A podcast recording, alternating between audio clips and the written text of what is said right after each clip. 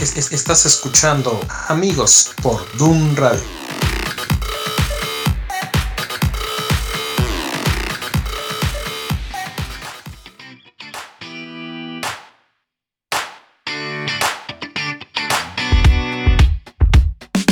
Got up before the alarm. Sunlight replacing the stars. Finding my phone in the dark. Putting my life on restart. So many places to go. Asking what's best, I don't know. Each hour's an hour you make. So I know it's gonna be strange. One more day. I believe, I believe, I believe that it's gonna be all okay with you. In I gotta breathe. Hola, ¿qué tal? ¿Cómo están? Bienvenidos a un nuevo episodio de su programa Amigos. Es un placer estar con ustedes el día de hoy. Yo soy Samuel Gómez y conmigo están Ed Sánchez, ¿qué tal? Y Gerson Esquivel. ya en esta tercera temporada de regreso, nuestro segundo capítulo. Y hoy queremos hablar con ustedes de un tema que esperamos, la verdad, también les atraiga como nos at- atrajo a nosotros, sí, interesante, y se llama intencionalidad. ¿De qué se trata la intencionalidad? ¿Qué quiere decir este término? ¿Para qué nos sirve? ¿Cómo se mastica? Suena raro y hasta puede ser un poco medio trabalenguoso. Eh, pero creo que lo, por donde podemos comenzar es eh, con intención, con definir qué es una intención, para qué, para qué es, eh, qué quiere decir este término. Ahí te va. Dice, se- según San Google, San Google. dice que me, me estoy robando tu, tu sección, Ed. ¿O quién la, sí, sí, quién la decía, Ed? No, era la de Samuel, la, de, la del diccionario, era la, Ah, la sí, de cierto, Samuel. Sí, sí, Dale, dale. Ahí te va, ahí te va. Ah, ¿yo? Va. Sí, dale. Ok, intencionalidad.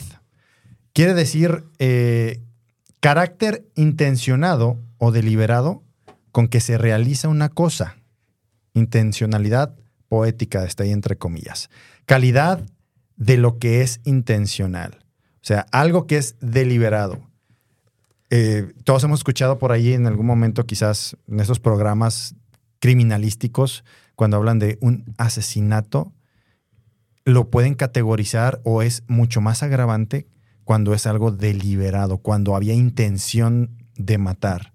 ¿Por qué? Porque yo creo que cuando es algo deliberado es algo que piensas, que planeas, que querías hacer. Cuando ya lo ejecutas, es algo que ya planeaste. Exactamente. No es algo simplemente que sucedió, Ujú. es algo que estuviste maquinando, que lo estuviste pensando, que estuviste planeando y que tenías un propósito en eso. Digo, en, el en este tema así un poco más fuerte de los programas de estos eh, criminales, cuando hablan del, asesinato, pues el fin era literalmente terminar con la vida de una persona y por eso son mucho más severos los castigos en ese momento. Pero hablando en lo general, yo creo que la clave está en cuando eres intencional con algo, tienes un propósito y tienes una meta. Pero no solamente tienes esa meta, lo planeas, lo estás dispuesto y estás maquinando y pensando cómo lograrlo. Por ejemplo, todos los días, ¿cuál podría ser un ejemplo de intencionalidad en tu día a día? Ah, vamos vamos a, a- a hablar, por ejemplo, de los hijos. A los hijos eh, constantemente les estamos tratando de enseñar. Es algo normal. eh, el niño ha- hace algo o te pregunta una cosa, tú respondes o tiene alguna re- reacción y tú tratas de enseñarle, ¿no? De, de lo que está pasando, lo que está sucediendo y tratas de irlo formando de esa, de esa manera. Pero es distinto cuando tú intencionalmente tomas un tiempo y preparas específicamente alguna plática con él.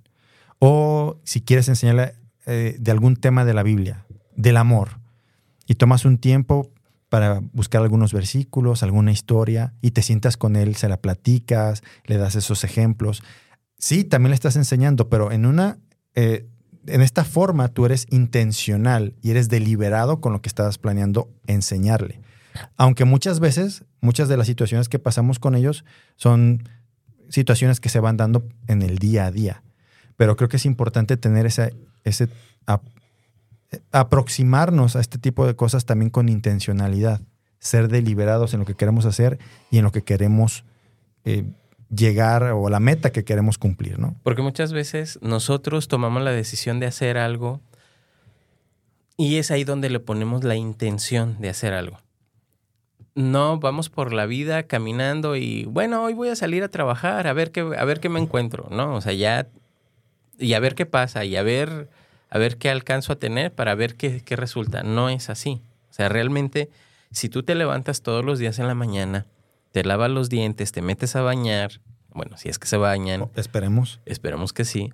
Si es que te lavas los dientes, lo haces con el propósito de empezar a trabajar, de ir a la escuela, de eh, ejercer alguna actividad. Tú estás teniendo la intención de hacer algo que te va a llevar o que te va a conllevar a un fin.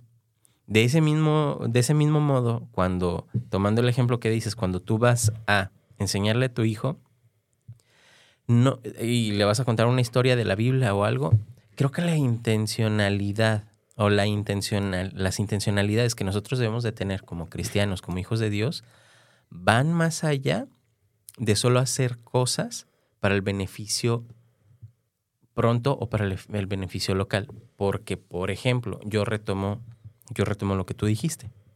Si tú le vas a contar una historia a tu hijo, no es solamente, la intención no es entretenerlo. ¿Cuál es la intención real detrás de todo esto que quieres hacer? ¿Cuál es? Quieres enseñarle, que aprenda, Que conozca a que Dios. conozca. Exactamente. Entonces, si tú empiezas a trabajar en las decisiones que tomas con intencionalidad, le vas a encontrar un propósito más profundo a todas las cosas que hagas. Por ejemplo, tú vas a decir, el día de hoy me voy a proponer a llevarle un detalle a mi esposa. ¿Cuál es? No solamente que ella se sienta bien, es fomentar una relación, una mejor relación con tu esposa ya subes de nivel en tus intencionalidades. Cuando tú estás ejerciendo alguna actividad en tu trabajo y dices, hoy voy a hacerlo bien, llevas un propósito y decides hacerlo bien, ¿cuál es el propósito que te lleva a hacerlo? Porque de los dos modos hay intencionalidad. Tienes la intención de hacer cosas buenas o tienes la intención de hacer cosas malas. ¿Qué es lo que tú vas a decidir? Porque la intención que tú tengas y la decisión que tú tomes va a tener una consecuencia. Va a tener una consecuencia buena o positiva o va a tener una consecuencia mala o negativa que va, que va a afectar a las personas que te rodean. ¿Qué, qué tipo de decisiones estás tomando? Eh, ¿Qué intenciones tomas o tienes en tu corazón para efectuar y para ejecutar? que a dónde te han llevado, qué decisiones has tomado, qué intenciones has tenido en tu corazón, que estás en la postura y en la condición en la que estás, en la que estás hoy. ¿Cómo lo has estado manejando? ¿Cómo lo puedes empezar a manejar a partir de hoy que nos estás escuchando? Quizá a lo mejor nunca habías pensado en este concepto de intencionalidad, pero lo quisimos traer a ti porque realmente nosotros tenemos que ser así, tenemos que ser intencionales con todas las cosas que hagamos. Así es. De hecho, el episodio anterior mencionábamos la vida de Caleb y ahí veíamos una intencionalidad que no le duró un mes, dos meses, tres meses, sino que le duró 45 años porque él decía, yo quiero conquistar la tierra que fui a ver en el monte de Hebrón. Y 45 años que pasó en el desierto, llega con Josué y le dice, quiero la tierra de Hebrón. Yo me imagino a un Caleb que todas las mañanas se levantaba y decía, voy a conquistar la tierra. Voy a ver quién está vivo, cuántos faltan. Voy a ver también a los huérfanos. Voy a ver también a mis sobrinos, a mis hijos, a mis nietos que están llegando para saber quién se va a unir a mí en la conquista de la tierra prometida. Me lo imagino con una intencionalidad en estos 45 años donde él tenía un plan de conquista para cuando llegara el momento, a, ya está repartida la tierra. Josué, quiero Hebrón, aquí está la lista de las personas que me acompañan para ir y hacer esa conquista. Ya, lo he tenido intencionalmente durante todo este periodo. Y yo creo que no solamente era la intención, sus acciones acompañaban a sus intenciones. Porque de qué sirve solamente tener la intención de hacer algo si no haces nada. Sí.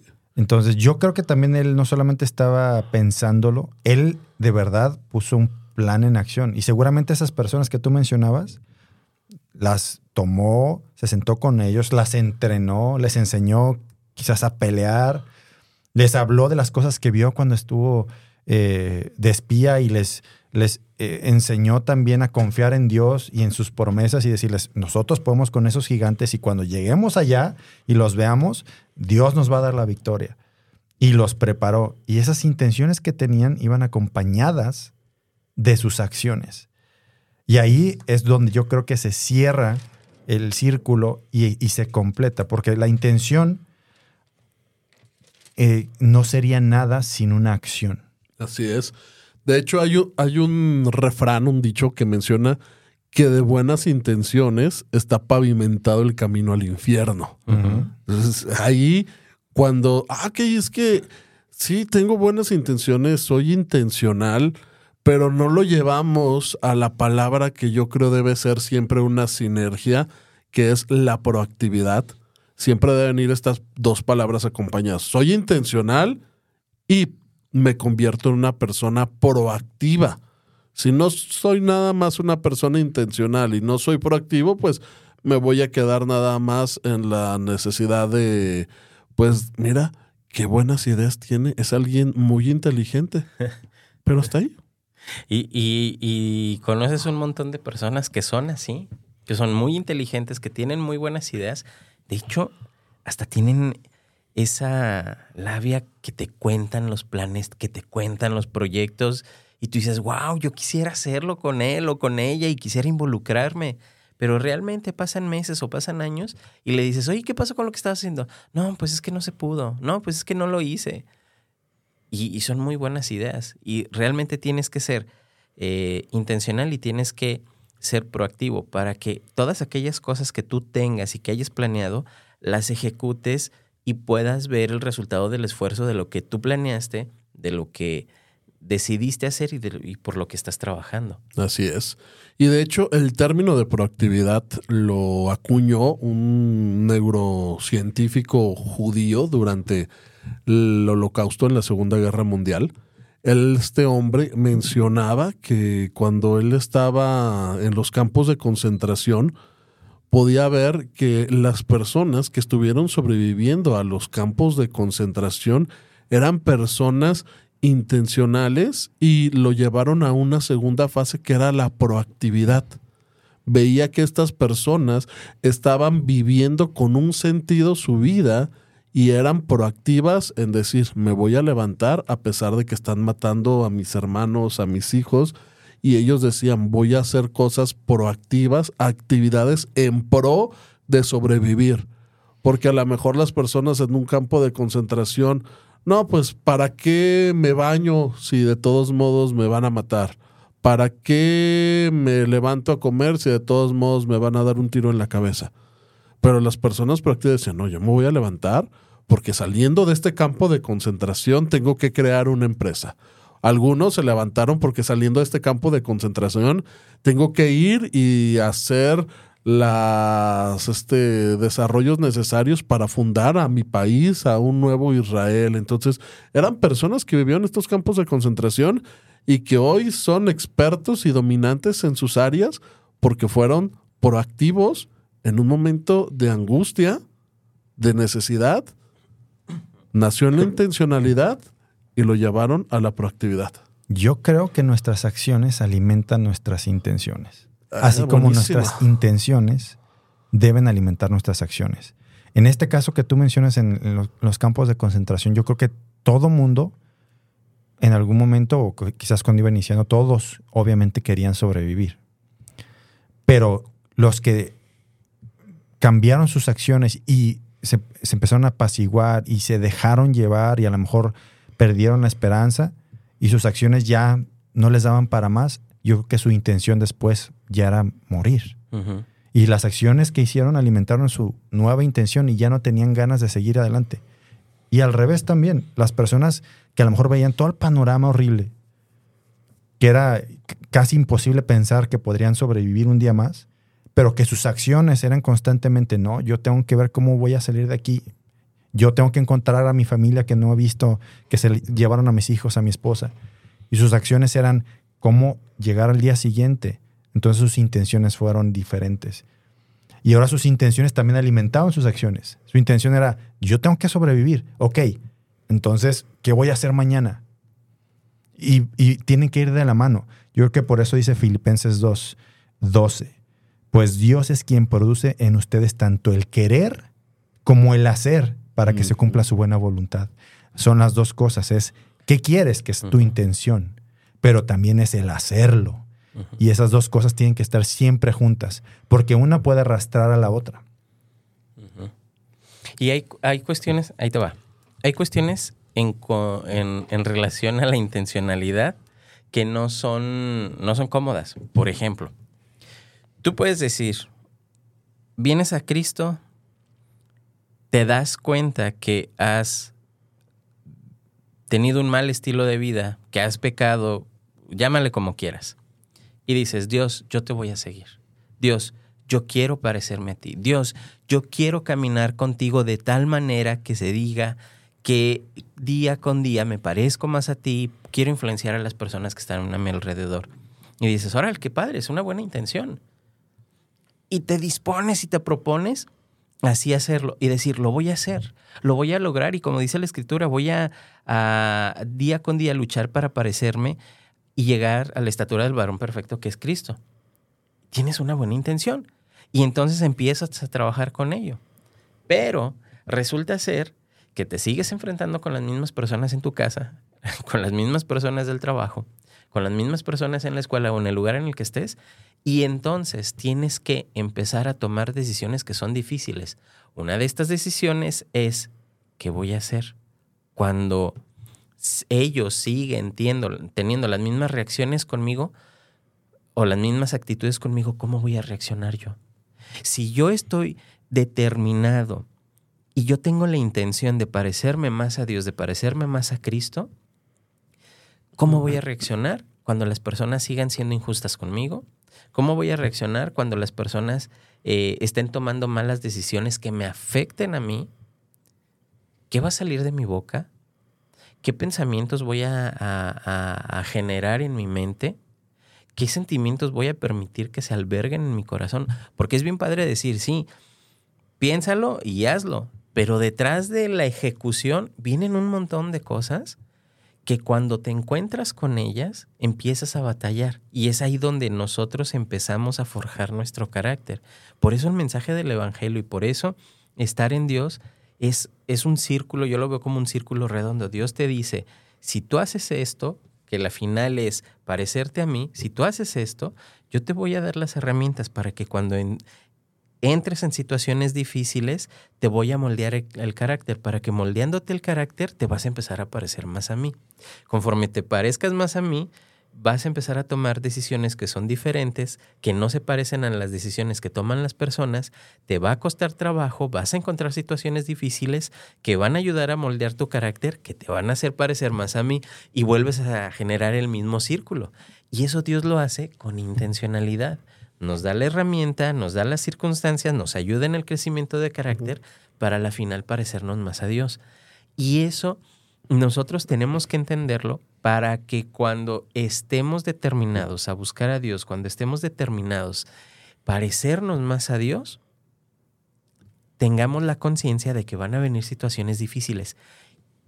Y yo te hago un reto y una invitación a que practiques esto. Cuando tú empiezas a ser intencional, decides hacer las cosas bien y conforme a la voluntad de Dios, y te encuentras con situaciones difíciles, créeme que cambia tu perspectiva y te gusta y lo disfrutas hacer, cambiar, hacer las cosas diferentes, porque tu propósito, porque tu intención va más allá del reclamo, del regaño, de la injusticia, de todo lo que se confabule del universo en tu contra, va más allá de eso. Y lo disfrutas y dices, ok, es una situación difícil que me va a ayudar a crecer en carácter, que me va a ayudar a poder ser de influencia esa persona que está bien amargada en el corazón y no me había dado cuenta, porque no tenía la intención yo de parecerme a Cristo, Sí, pero de una forma intencional. de una forma intencional. Y como dice la palabra, busca primero el reino de Dios y su justicia. Entonces, si nosotros queremos crear este círculo virtuoso que tú estás hablando, debemos entonces buscar a Dios de una forma intencional y decir, ¿cómo yo estoy buscando a Dios primeramente para poder ser una persona proactiva? Porque muchas veces nuestra naturaleza humana es la apatía, la flojera, el que lo haga otro, el hacerlo al y se va. El disfrute primero de lo que yo quiero. Sí, el pague ahora, eh, este disfrute ahora, pague, Pague después. Entonces son situaciones que se vuelven complicadas en nuestras vidas porque no somos intencionales y proactivos. ¿Y cuál sería el primer paso para ir aterrizando esto? Busca primero el reino de Dios. Porque casi siempre oímos de círculos viciosos. Y si queremos oír de un círculo virtuoso, entonces busca a Dios primero. Busca a Dios, acércate a orar, acércate a leer la Biblia y va a ser el primer paso para que seas intencional en el resto de cosas de tu vida. Porque muchas veces no queremos acercarnos al corazón de Dios y decimos, ¿por qué no puedo superar estas situaciones que siempre me persiguen? Y dices, es que a mí siempre me toca la de malas, o estoy salado, o tengo un hechizo, este, Me están como haciendo brujería. brujería, o cuál es la otra también que mencionan a veces, Mal de ojo. mal de ojo y todo. Pero ¿por qué? Porque nos generamos estos círculos virtuosos a través de intencionalidades. Y dice la palabra que les, les estaba dando Dios una orden al pueblo que tomaran una visión y les dice, apunten la visión en piedras para que la visión no vaya a pasar. Entonces, si queremos ser intencionales, tenemos que comenzar a buscar a Dios primero, a escribir lo que queremos en piedras para que no se pueda borrar, porque a veces si es en hojas, pues se las lleva el viento, o si son en palabras, se van.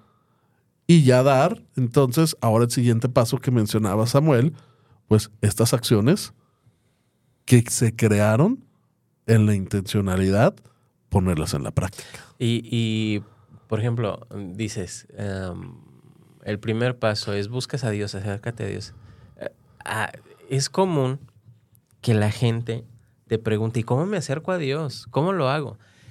En muchas ocasiones, por ejemplo, yo en eh, cuando recién me convertí, obviamente pues me tocó convivir con personas, por mi contexto, con personas que eran mucho más grandes que yo. Y siempre te decían, es que tú tienes que tener tu devocional. Por ejemplo, yo paso dos horas en la mañana eh, orando y leyendo la Biblia. Y yo decía, changos, yo, me cuesta trabajo levantarme a las 7 para salir a las ocho y media, para llegar a las 9 al trabajo o a la escuela. Mm, no, pues está difícil. Y a veces, en muchas ocasiones, te hacen o nos hicieron o les hacemos creer a las personas que buscar a Dios requiere de un esfuerzo grande y sobrehumano y que te va a quitar un montón de tiempo y que te va a quitar un montón de disfrute y un montón de gozo, cuando realmente no es así, cuando a, Dios lo disfrutas. Últimamente cuando eh, me toca enseñar y me preguntan, hermano, o llegan y me dicen, ¿cómo puedo buscar a Dios? Sé que tengo que buscarlo, pero me cuesta trabajo. Le digo, ¿qué estás haciendo? No, pues es que quiero buscarlo, pero me quedo dormido. El típico, estás leyendo la Biblia y te quedas dormido. La neta, a mí me ha pasado. No, y luego no falta el típico que pagano eres. Porque Pecador, porque Ajá, el- te el que- el que duermes leyendo la Biblia, no te interesa la palabra de Dios. Mira, así de sencillo. Yo le digo, no te sientas mal. ¿Estás cansado? Sí. ¿Trabajas mucho? Sí. ¿Te has estado desvelando? Sí. Yo también. ¿Te quedas dormido? Sí, yo también. ¿Cuál puede ser una solución? Le digo, tienes que ser práctico, tienes que ser intencional. Decide y ejecuta. ¿Cuántos versículos? Vamos a hacer un pacto tú y yo ahora. ¿Cuántos versículos vas a leer al día? Y em- empieza con algo. Algo que puedas. Dime un número. Algo que puedas. No, pues sí puedo leer este, 10 versículos, un capítulo. Ok. Vamos a leer un capítulo diario. Léelo y cierra tu Biblia. Pero vete con la tarea de estarlo analizando. Tienes la intención Tienes la intención y la proactividad. y la proactividad. Y ya que lo estás ejecutando, después de una semana platicamos. Casos. Empecé con un con 10 versículos, acabé con tres capítulos a la semana. Y eso Sí. en el transcurso de una semana. Y, la, y, y siempre trato como de llevarlos a la reflexión. ¿Es complicado buscar a Dios? No. Cuando tú tienes la intención de hacerlo, de hecho, neurológicamente tú programas tu mente para ejecutar. Hay un estudio que dice que las personas que planean su día con horarios específicos desde un día antes, programan al cerebro para que lo hagan. Y, en muchas ocasiones, este tipo de personas que tienen esta disciplina no necesitan el despertador para despertar. ¿Por qué? Porque el cerebro sabe que tiene que hacer actividades bajo tiempos específicos y entonces despierta en el momento que tiene que despertar. Yo hice la prueba y sí funciona. Por ejemplo, hoy mi reloj lo puse a las cuatro y media de la mañana y dije, me voy a levantar a las cuatro y media de la mañana para algunas actividades que tengo que hacer y voy a hacer esto y voy a hacer aquello y voy a hacer esto. Me desperté dos minutos antes de que despertara, de, de, que sonara el despertador. Y te levantas con otra, con, otro, con otra actitud.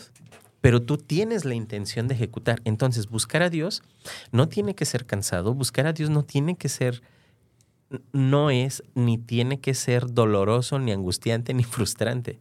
Empieza con cosas pequeñas, da pasos pequeños, determina. Tienes que ser intencional, da pasos pequeños para que puedas cumplirlos. Intencionalidad, proactividad, y eso te va a ayudar para que tengas un crecimiento continuo. Así es. Recuerdo una enseñanza de Chuy Olivares que decía, ¿cuánto tiempo debes buscar a Dios? 24 horas al día. Sí. Y dices, no inventes, ¿qué voy a hacer con el resto de mi día? No, es que debes intencionalmente meter a Dios en toda tu vida. Oye, ¿cuánto tiempo le dedicas a escuchar música, podcast y todo? Ah, ¿Por qué no escuchas este, unos 10, 15 minutos de alabanza para que puedas también empezar tu día alabando a Dios? Y estás buscando a Dios, usando la tecnología, siendo intencional. ¿Y por qué no escuchas un podcast como amigos donde hablan acerca de Dios? Ah, mira, pues, ahí intencionalmente, entonces Dios está en parte de, tu día.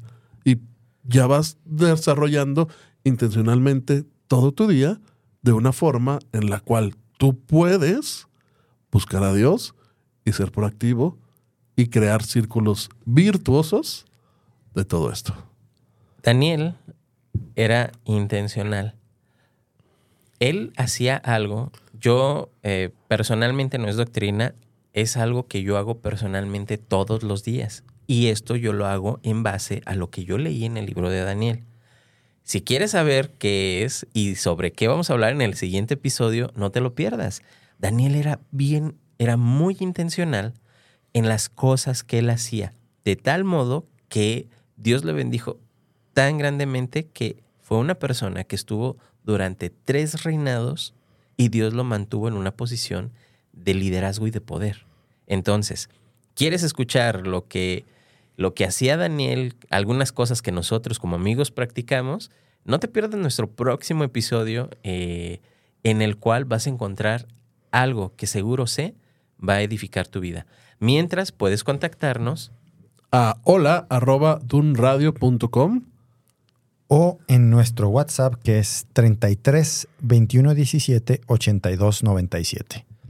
Y si tienes algún tema que tú quisieras que nosotros habláramos en este, eh, en este espacio, haznos llegar tu mensaje y créeme que con gusto lo vamos a hacer. Déjanos un mensaje, te mandamos saludos y nos escuchamos en el próximo episodio. Adiós. Hasta luego. Got up before the alarm. Sunlight replacing the stars. Finding my phone in the dark. Putting my life on restart. So many places to go. Asking what's best, I don't know. Each hour's an hour you make.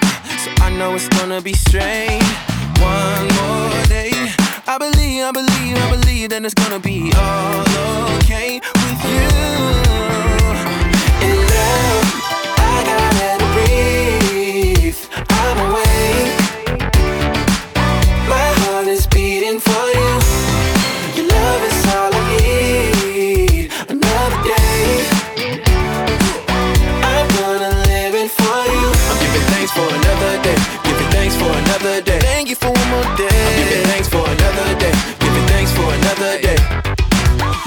Tell me what's next.